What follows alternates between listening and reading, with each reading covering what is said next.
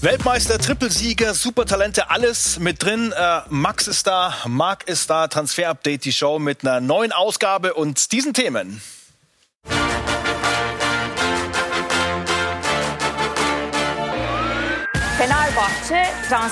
Heute in Transfer Update die Show. Geliebt und verdammt, Mesut Özil schlägt ein neues Kapitel in Istanbul auf. Nächste Rückholaktion. Der Hunter könnte demnächst wieder für Schalke auf Torejagd gehen. Und der Prinz denkt noch lange nicht an Karriereende. Das sind Lukas Podolskis Optionen. Das und mehr jetzt in Transfer Update, die Show.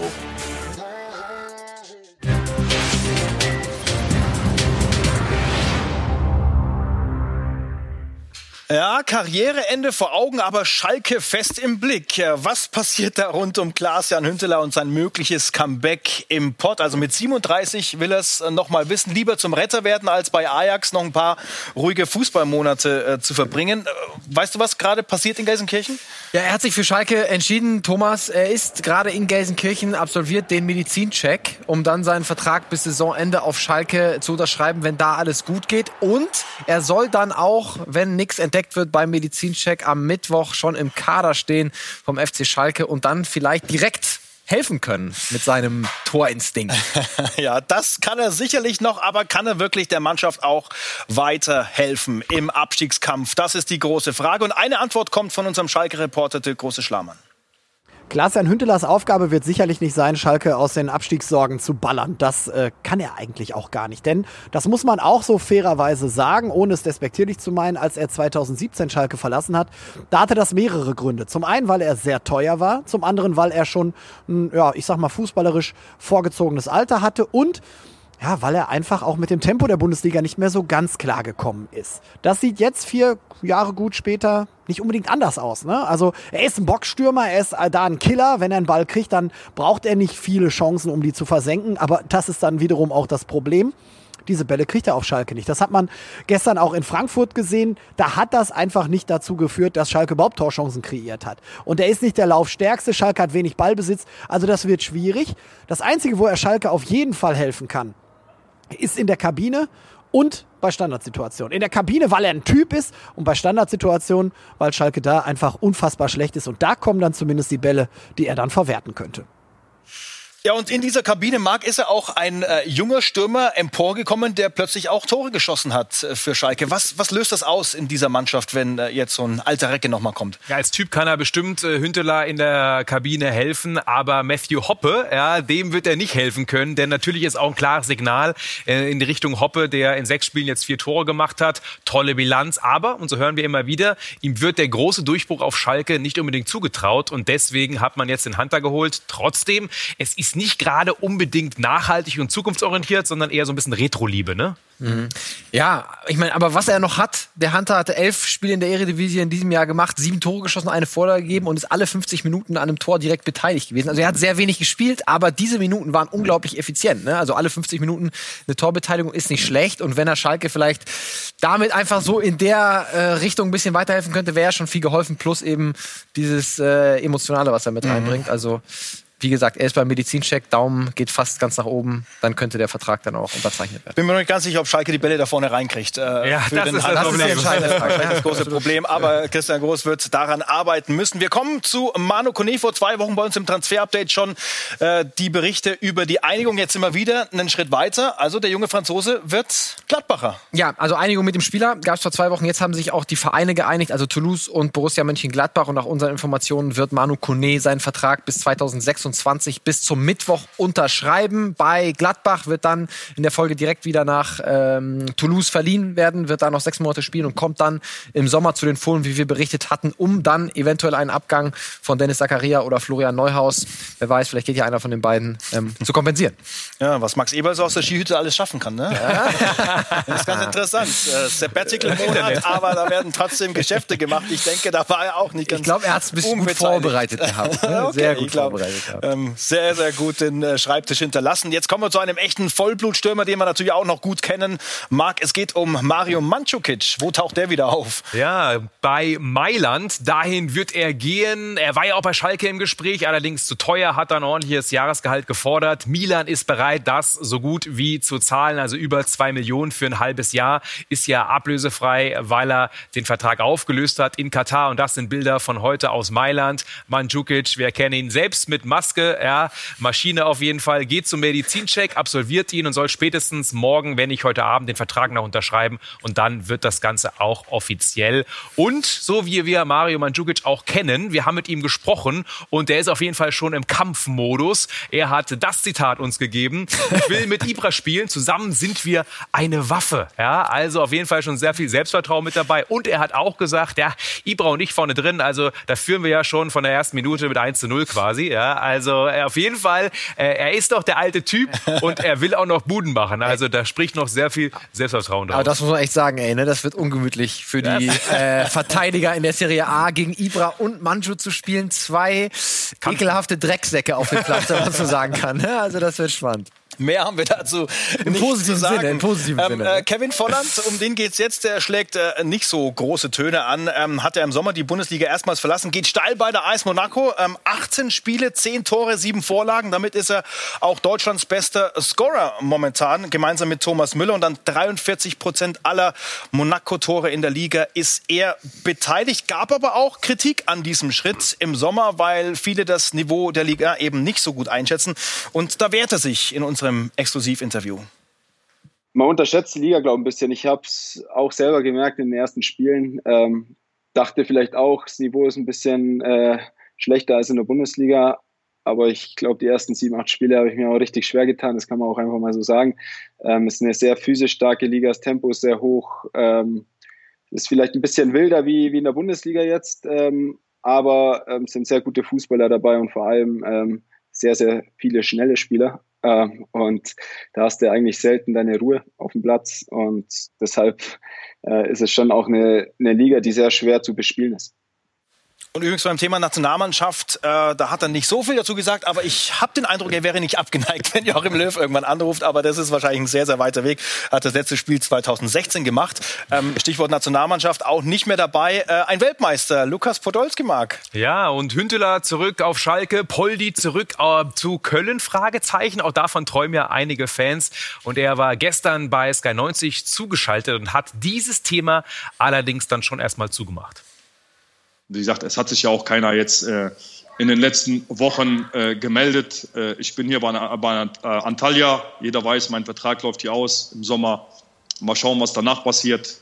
Äh, und sonst besteht ak aktuell kein Kontakt äh, zum FC, dass ich auf den Platz zurückkehre. Ich bin Fan, ich bin dem Verein immer treu, für immer. Und man wird mich bestimmt in der einen oder anderen Position in Zukunft auch sehen.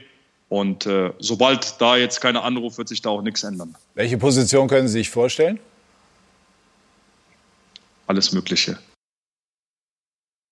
Irgendwann gibt's die Rückkehr, aber nicht als Spieler. Das hat er damit komplett ausgeschlossen. Aber er hat noch Bock auf Kicken. Was macht Poldi dann ab Sommer? Da gibt's eigentlich ähm, zwei sehr, sehr heiße Spuren. Einmal rüber in die MLS. Da gibt's zwei Vereine, die schon mal Kontakt hergestellt haben, nämlich Chicago und Cincinnati, haben wir gehört. Die haben auch noch Plätze frei. Also ausländische Spieler können auch unter Vertrag genommen werden. Da laufen die allerersten Gespräche. Das wäre eine Möglichkeit und das kann sich Poldi auch sehr gut vorstellen, haben wir gehört. Und eine andere Möglichkeit, und davon träumt ja auch Poldi schon länger, ist eine äh, ja, Rückkehr nach Polen in sein Geburtsland und dort bei Gornik Sapsche noch einmal zu spielen in der ersten Liga. Und wir haben aus Polen gehört, dass die schon richtig heiß sind. Die haben ähm, sich schon ein bisschen Hoffnungen ausgemacht, ihn vielleicht im Sommer schon zu haben. Also bleibt auf jeden Fall sehr, sehr spannend. Poldi will aber noch kicken, momentan aber noch alles offen. Und anderer Spieler, der kennt Gornik Sapsche auch sehr gut, ist Arkadio Schmillig, hat da mal gekickt. Mittlerweile ist er aber ja, durch halb Europa getingelt. Ähm, der Bundesliga kennen wir ihn auch. Jetzt ist er bei Napoli, auch wenn er da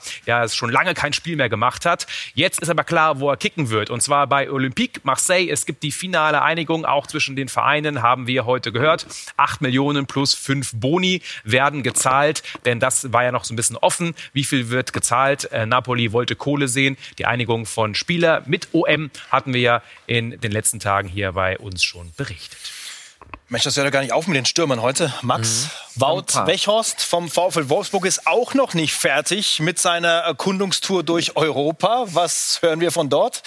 Ja, Dauerthema äh, bei Wout Wichhorst. Äh, die Premier League, jetzt kamen eben die Gerüchte wieder auf. Wir haben uns auch schlau gemacht. Wie konkret ist das bei Wout? Es gibt immer wieder einen Austausch zwischen seiner Seite und äh, Clubs aus der Premier League. Aber es ist eben noch nicht so weit, dass irgendein Angebot jetzt vor der Tür steht. Ähm, mögliche Clubs, zum Beispiel der FC Arsenal, da sagt man erstmal, hä, warum? Die haben doch mit Aubameyang und Lacazette eigentlich super Spieler äh, ganz vorne. Aber eben nicht so einen Spielertypen wie Wout Weghorst. Ne? Lacazette und Aubameyang äh, sehr ähnlich äh, Spielertypen und ein Brecher wie Wout ist da nicht dabei. West Ham hat gerade Sebastian Aller verloren, also die suchen perspektivisch auch wieder nach einem Neuner. Aber ähm, die Einschätzung ist trotzdem, dass es eng wird für diesen Winter, dass es jetzt nicht irgendein konkretes Angebot kurz ähm, davor ist, abgegeben zu werden. Deswegen unser Daumen für einen Winterwechsel von Wout in die Premier League eher negativ. Aber dann im Sommer, glaube ich, kann das ganze Thema wieder richtig heiß werden. Und äh, ja, da müssten 25 bis 30 Millionen gezahlt werden. Richtung Sommer ein ganz heißes Thema.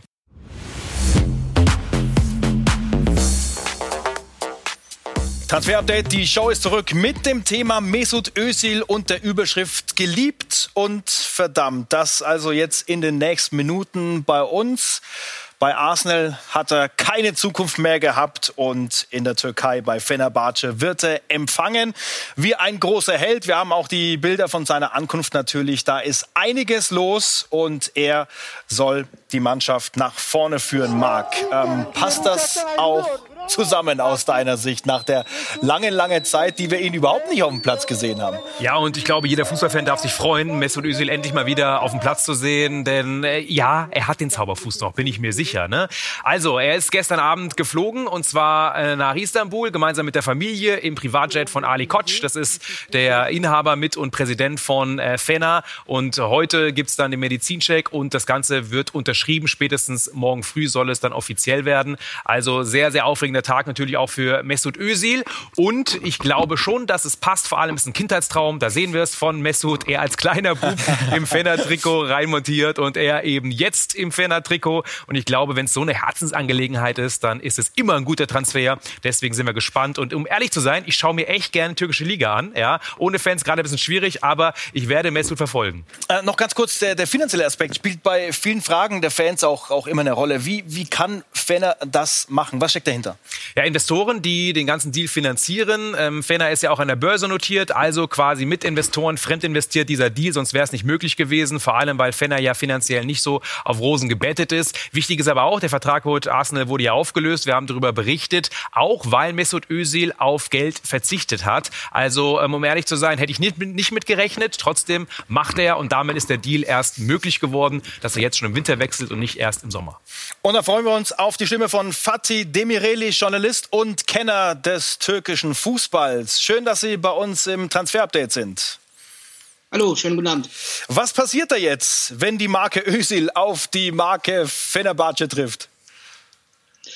Ja, es ist, es ist eigentlich schon einiges passiert. Das kann man schon sagen. Also der Hype, der den Mesut ausgelöst hat in den letzten Tagen, und gut, wir haben seit Samstag die Bestätigung, aber die Gerüchte, die gibt es ja schon längere Zeit und seitdem eigentlich klar ist, es sieht gut aus für Fenerbahce, ist, ähm, wird über nichts anderes gesprochen in der Türkei. Und ich meine auch wirklich die Türkei, das ist nicht nur Fenerbahce, da explodiert gerade alles und äh, wenn man die Social Media Postings von den Fußballfans guckt, also es wird echt nur über Mesut gesprochen und auch darüber hinaus. Also selbst heute in der Politik äh, irgendwelche Popstars, irgendwelche Gemeinden, jeder, der einen Twitter-Account hat, spricht halt über Mesut. ähm, und also das ist, das ist schon, also es hat schon, also Türkei gab es ja schon jetzt einige Stars, die gekommen sind, aber ähm, mag auch sein, weil eben Mesut der türkische Star ist, ist jetzt gerade die Tragweite nochmal eine ganz, ganz andere. Also ist schon, ist schon was ganz Besonderes. Natürlich jetzt damit verbunden auch die Erwartungen sehr groß, aber ähm, ich glaube, bei Fenerbahce ist man recht, äh, ja, die Hoffnung ist groß, dass da die Erwartungen auch erfüllt werden von ihm. Ja, die Fans träumen von der Meisterschaft, ne? Lang ist her. Äh, kann er das leisten? Äh, ist, also wenn man das so sieht, Fenerbahce wartet seit, seit 2014 auf den Meistertitel. Das ist für so einen Verein wie Fenerbahce eigentlich ja, Zu eigentlich lang. ein Unding. Also, wenn der FC Bayern auch seit, seit sechs, sieben Jahren auf den Titel warten würde. Ähm, man hat ja eben Galatasaray, Fenerbahce, Besiktas, die haben den Anspruch nur Platz eins, Platz zwei gibt es nicht. Und alles, was dann drunter ist, ist auch ein großer Misserfolg. Und wenn man dann eben so lange wartet, Fenerbahce sucht, versucht jetzt auch schon seit Jahren eine Lösung zu finden, wie man aus diesem Schlamassel rauskommt. Und ähm, man hat auch wirklich viel Geld investiert.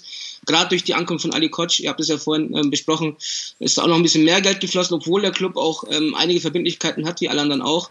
Ähm, aber man glaubt jetzt, dass man mit Mesut die ultimative Lösung hat. Ähm, ich glaube, es ist nicht nur eine sportliche äh, Message, die gerade Fenerbahce hier bringt, also dass man jetzt einfach nur einen Spielmacher holt, der äh, zweifelsohne ein Riesenfußballer ist, aber ich glaube auch darüber hinaus, dass man sagt, wir sind jetzt seit sechs Jahren, versuchen wir den Titel zu holen, wir haben jetzt auch ein paar ganz gute Leute geholt, aber so einen wie Mesut hatten wir jetzt noch nicht. Und durch ihn ähm, überstrahlen wir jetzt alles. Und das ist auch so ein bisschen der Anspruch von der Bace auch immer in der Historie gewesen, dass man versucht, um alles ein bisschen zu überstrahlen. Und ähm, wie gesagt, was ich vorhin gesagt habe, also der muss natürlich das auch dann die Erwartungen erfüllen. Ähm, ich glaube nicht, dass Mesut der Typ ist, der, der große Leader, der immer die ganze Mannschaft mitreißt, aber durch seine individuelle Klasse dann trotzdem äh, eine Mannschaft nach vorne führen kann. Und das hat er auch schon mehrmals bewiesen.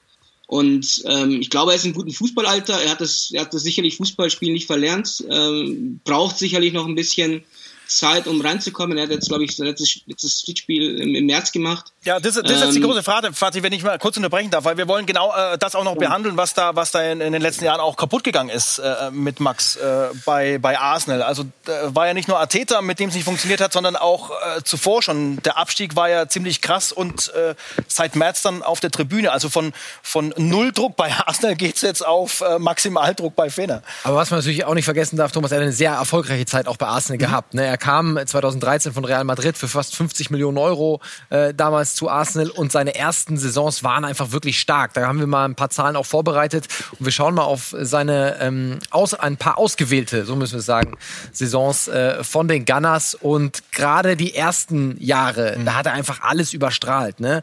Ähm, Vorlagen, also wir sehen in seiner Saison äh, 13, 14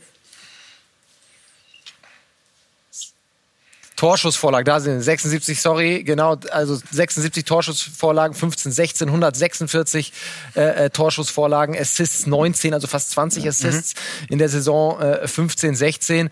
Aber dann natürlich, wenn wir gucken, 2021 keinen einzigen Einsatz äh, verzeichnet, ne? Und auch 19, 20, 18 Spiele gemacht, ein Tor, zwei Vorlagen. Aber das sind jetzt schon ja, ein, zwei Jahre, wo er einfach nicht mehr den Fußball spielt, den man von ihm teilweise gewohnt war. Also da hat nichts mehr gepasst, außer der Kohle natürlich, die er, die er Woche für Woche kassieren konnte. Und, Und was deswegen auch viel natürlich Unmut der Arsenal-Fans Ja. auf sich gezogen, weil da eben 20 Millionen äh, Pfund pro Jahr auf der Tribüne am Ende saßen und natürlich Kapital gebunden war.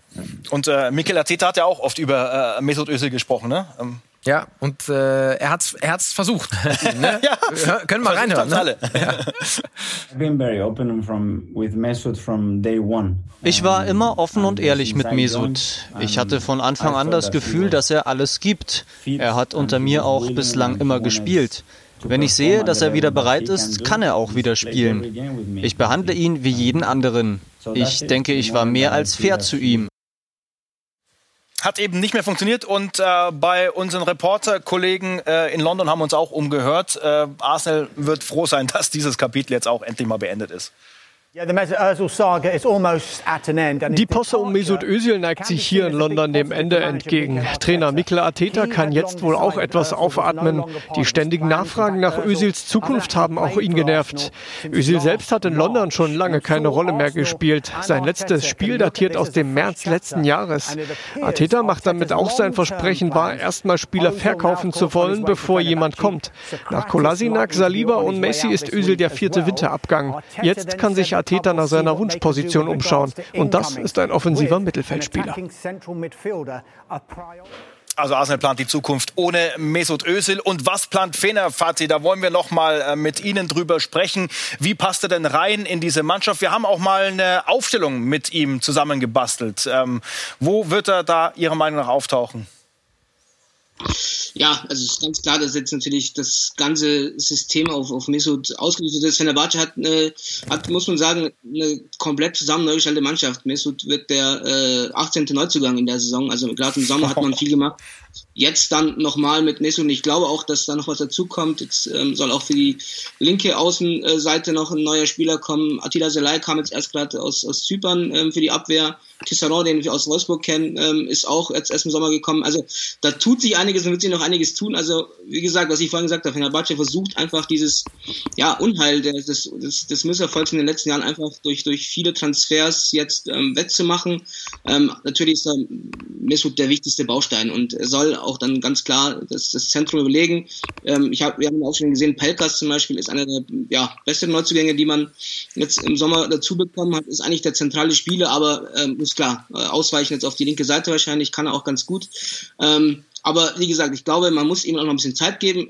Ich glaube auch, dass es zum ersten Mal eine andere Spielweise auch. Ich glaube, dass, dass viele Gegner jetzt auch natürlich dann auch erstmal versuchen werden, da die Wege von Mesut da ein bisschen mit, mit äh, ja, einer anderen Spielweise, die er vielleicht auch gar nicht kennt aus den, aus den anderen Ligen. Und man muss auch dazu sagen, man, man darf die Super League nicht unterschätzen. Sie ist tatsächlich schwer zu bespielen. Viele Spieler, die hier reingekommen sind, auch vielleicht unterschätzt haben. Ich äh, denke an Wesley Snyder zum Beispiel. Er hat gesagt, ich muss zugeben, dass ich es damals unterschätzt habe. Als ich dann her hierher gekommen bin, habe ich gemerkt, dass es gar nicht so einfach ist zu spielen und ich glaube, das wird auch Mesut auch merken. Aber natürlich die, die Klasse, die er hat, ähm, wird natürlich auch nicht wegmachen. Ich glaube auch, dass es auch für den, für den Fenerbahce-Trainer eine Umstellung sein wird. Errol Bulut, kennt man auch aus der Bundesliga, Eintracht Frankfurt 1860 München, äh, lange Zeit, ist auch in Deutschland geboren, ist eigentlich ein Trainer, der ein bisschen mehr auf Kontrolle setzt, aber ich glaube, jetzt einfach durch Mesut wird das Ganze ein bisschen offensiver. Gerade Spieler in der Warte und hat es auch gerade gesehen, in der Offensive, im Offensivspiel, der Kreativität, da geht Warte noch einiges ab und da wird er sportlich auch ähm, eine große Verstärkung sein. Also ähm, da hofft man sich einiges. Danke. Schauen wir, schauen wir uns an, äh, wie das dann funktioniert mit Mesut Özil. Vielen Dank für die Expertise mhm. und äh, wir sind äh, gespannt, was er dann leisten kann mit äh, Fenerbahce. Das also zum Thema Mesut Özil und seiner neuen Aufgabe in der Türkei.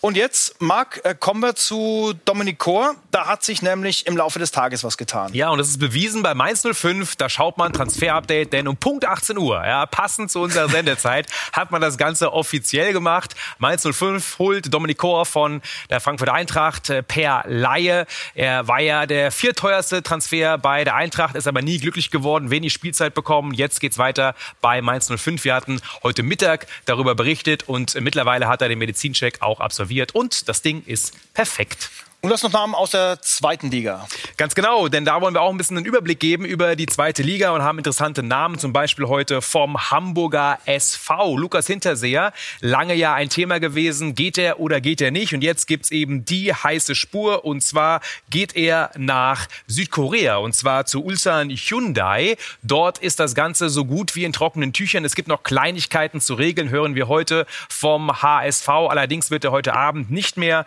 im Kader sein und deswegen dieser Deal wird dann sehr, sehr wahrscheinlich bald durchgehen. Und es geht rüber nach ähm, Düsseldorf, denn dort gibt es Begehrlichkeiten bei dem Topmann und zwar David Kovnatski, äh, Rekordtransfer von Fortuna Düsseldorf, Espanyol Barcelona hat angefragt. Ähm, wir können das Ganze bestätigen. Allerdings ähm, wird Düsseldorf ihn nicht abgeben. Espanyol will ihn leihen, wird nicht zustande kommen. Momentan also zwar angefragt, aber auch nicht mehr. Und noch schnell rüber nach Paderborn, denn dort bedient sich Arminia Bielefeld. Sebastian Vassiliadis ähm, hat sich geeinigt mit der Arminia ab dem kommenden Sommer. Er ist dann ablösefrei nach Janis Serra. Der nächste Transfer von Bielefeld hilft nicht jetzt weiter für den Klassenerhalt, beim Kampf um Klassenerhalt, aber dann ab der nächsten Saison ist er auf der Alm. Und jetzt mag es eine meiner Lieblingsfragen im Transfer-Update. Was ist eigentlich mit Trommelwirbel? David Alaba. Kannst du uns weiterhelfen? Ja, also es gibt nach wie vor äh, keine Entscheidung bei David Alaba, aber einen interessanten Punkt haben wir doch. Deswegen sprechen wir jetzt über äh, David Alaba. Und zwar sind die Präsidentschaftswahlen in Barcelona ja nach hinten verschoben worden auf den März. Und da gibt's ja den einen oder anderen Kandidaten, der David Alaba sehr gerne im Trikot der Blaugrana sehen würde. Heißt jetzt nicht automatisch, so wie wir hören, dass bis dahin definitiv keine Entscheidung äh, getroffen wird. Aber natürlich würde man von Alabas Seite sehr gerne die Gespräche dann mit dem neuen Präsidenten abwarten. Aber wie gesagt, keine Garantie, dass dann bis März nichts passiert. Also Daumen, unser Abgangsdaumen bei David Alaba weiter fast ganz nach oben. Der FC Bayern nur noch mit einer minimalen Restchance. Und dann sind wir bei Joshua äh, Zirkzee. Erst machen wir Mohamed Simakon. So sieht's aus bei RB Leipzig. Die Gespräche laufen weiter sehr gut voran. Und wir gehen weiter davon aus, dass RB Leipzig ihn in diesem Januar holt, dann wieder zurückverleiht nach Straßburg und er dann im Sommer zu RB stößt als Upamecano-Ersatz. Und jetzt sind wir bei Joshua Zirkzee. Da ist weiter der FC Everton dran. Es gibt weiter Gespräche mit dem FC Bayern. Zur Diskussion steht eine Laie plus eine Kaufpflicht für die Toffees über mehr als 10 Millionen Euro. Ähm, ist, wie wir hören, nicht eine ganz einfache finanzielle Geschichte für Everton, die auch Probleme haben wegen der Pandemie. Aber sie sind sehr interessiert. Spieler möchte in die Premier League, Spieler möchte zu Everton. Wir sind ganz optimistisch, aber wir müssen noch die weiteren Tage und Gespräche abwarten. Die Namen Deli Alli und Christian Eriksen hängen zusammen. Möglich, dass äh, Christian Eriksen äh, bald wieder in der Premier League auftaucht, denn Ex-Club Tottenham könnte für ihn einen Platz freiräumen, dann nämlich, wenn ähm, Deli Alli weggeht. Und uns hilft weiter Paul Gilmer von Sky UK. Paris ist heiß darauf, Dele Alli aus London loszueisen und ihn mit seinem ehemaligen Trainer Maurizio Pochettino wieder zu vereinen. Entgegen anderslautender Gerüchte ist er auch am Wochenende gar nicht verletzt gewesen und war aus Leistungsgründen nicht im Kader gegen Sheffield. Und das, obwohl er eigentlich fit ist. Genau da liegt das Dilemma. Der Verein will ihn halten und möchte, dass er um seinen Platz kämpft. Mourinho dagegen sieht das anders. Er stellt ihn nämlich gar nicht erst auf. Ellie dagegen will spielen und muss das auch, wenn er im Sommer bei der EM eine Rolle Rolle spielen möchte. Mourinho hat aber auch mehrmals betont, dass die Tür für ihn immer offen stehen wird. Die Frage ist, ob Ellie hindurchgeht oder seinen Abgang forciert. So, jetzt wären wir richtig drin und könnten weitermachen an dieser Stelle. Aber morgen gibt es ja auch eine neue Chance. Jeden Tag um 18 Uhr sind wir da bis zum Deadline Day. Das war Transfer Update, die Show für diesen Montag. Danke euch und danke fürs Zuschauen. Schönen Abend.